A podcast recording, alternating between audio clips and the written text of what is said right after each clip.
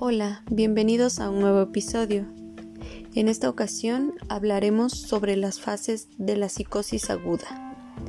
Bueno, yo les pregunto, ¿por qué describir la psicosis aguda según sus diferentes fases? Bueno, la respuesta más simple es que pensar distintas fases nos ayuda a orientarnos cuando, como clínicos, debemos afrontar una situación muy difícil y necesitamos comprender lo que el paciente está experimentando. Pensar en términos de fases también es muy importante para poder ayudar al paciente a reconocer signos de una recaída. Es muy importante apoyar al paciente para que él tenga los signos de alarma de lo que es una recaída.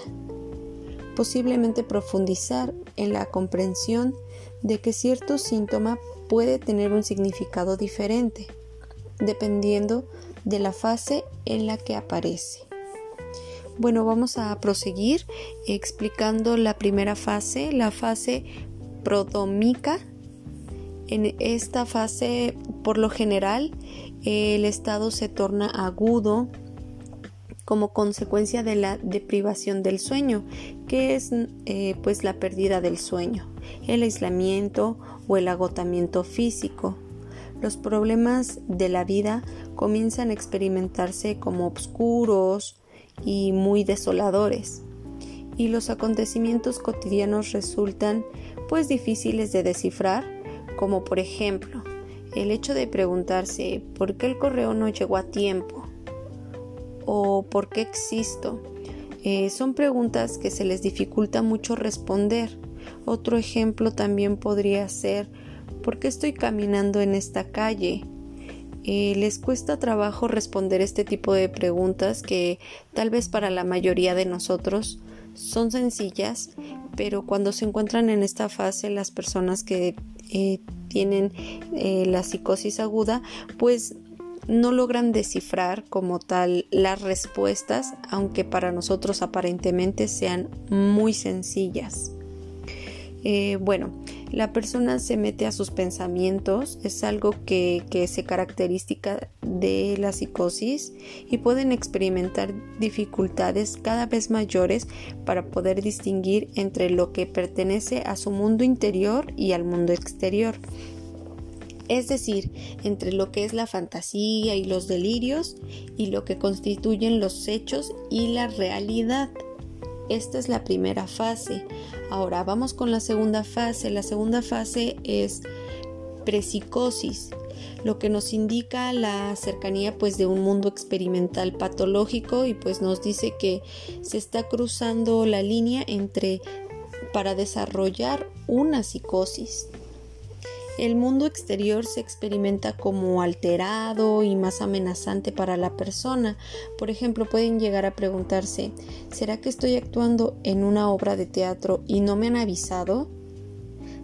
¿Se imaginan que las personas hablan y se burlan de ellos, que cuchichean tal vez de ellos cuando a veces no es así? También sienten que en sus pensamientos se escuchan en voz alta y que pueden eh, escucharlo las demás personas. Además también creen que las otras personas experimentan las mismas sensaciones que él. Desafortunadamente también desarrollan ansiedad por estas situaciones que presentan.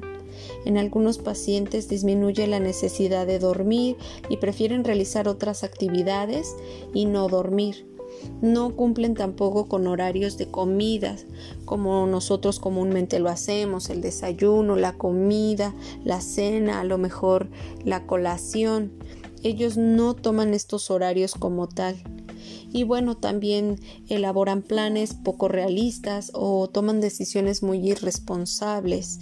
Eh, esta es la fase 2 y vamos a continuar ahora eh, a explicar la fase número 3.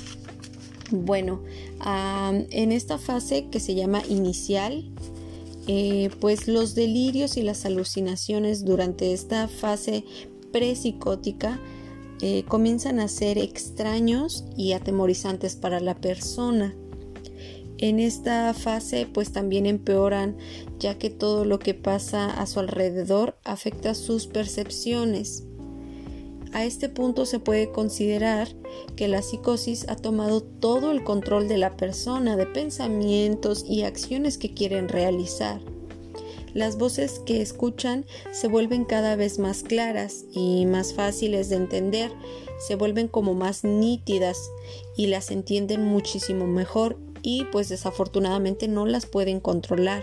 No pueden controlar tampoco sus pensamientos y sienten que cualquier mensaje es una amenaza. Por ejemplo, si pasan un comercial en la televisión donde promocionan a lo mejor un set de cuchillos, lo malinterpretan como una amenaza, que alguien desea hacerles daño, cuando simplemente se trata pues de un comercial pero las personas no lo toman como si fuera un comercial, ellos lo toman como si fuera algo muy amenazador para ellos. Eh, posteriormente viene la siguiente fase que se llama tardía. Eh, un problema frecuente es la medicación antipsicótica en dosis muy altas que hacen que el paciente presente efectos secundarios. En esta fase eh, pues ya se incluye la medicina, y pues todo esto tiene que llevar un control por medio de un psiquiatra. No se puede realizar la medicación porque sí o porque un familiar le dijo, todo tiene que ser controlado. Y bueno, la realidad es que las alucinaciones sí desaparecen, pero la conducta eh, de aislarse y es algo que perdura y además se retraen mucho de la sociedad. Se podría tomar como una continuidad del trastorno y por lo mismo se aumenta la medicación. Como se les, les comentaba, tiene que ser la medicación controlada por medio de un psiquiatra. Siempre tiene que ser controlada porque no se pueden dar eh, medicamentos porque un familiar comenta. Eh, la siguiente fase es la post-psicótica. Es uno de los más grandes retos de la psiquiatría porque pues para llegar a esta fase es muy complicado y consiste en evitar o minimizar los déficits que son característicos de la esquizofrenia.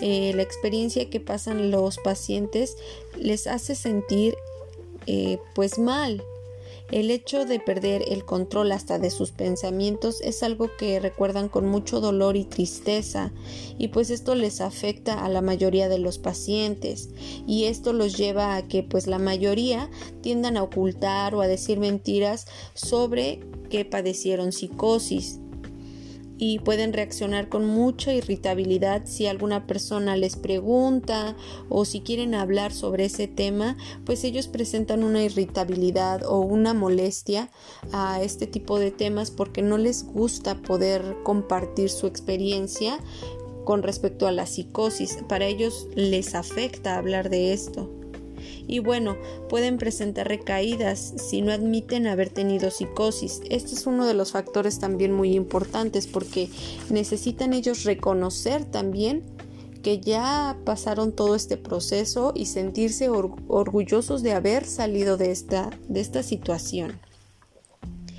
Y bueno, y si ya tuvieron recaídas, pues lo recuerdan con mucho dolor igual, mucha tristeza, les da mucha pena, les da vergüenza.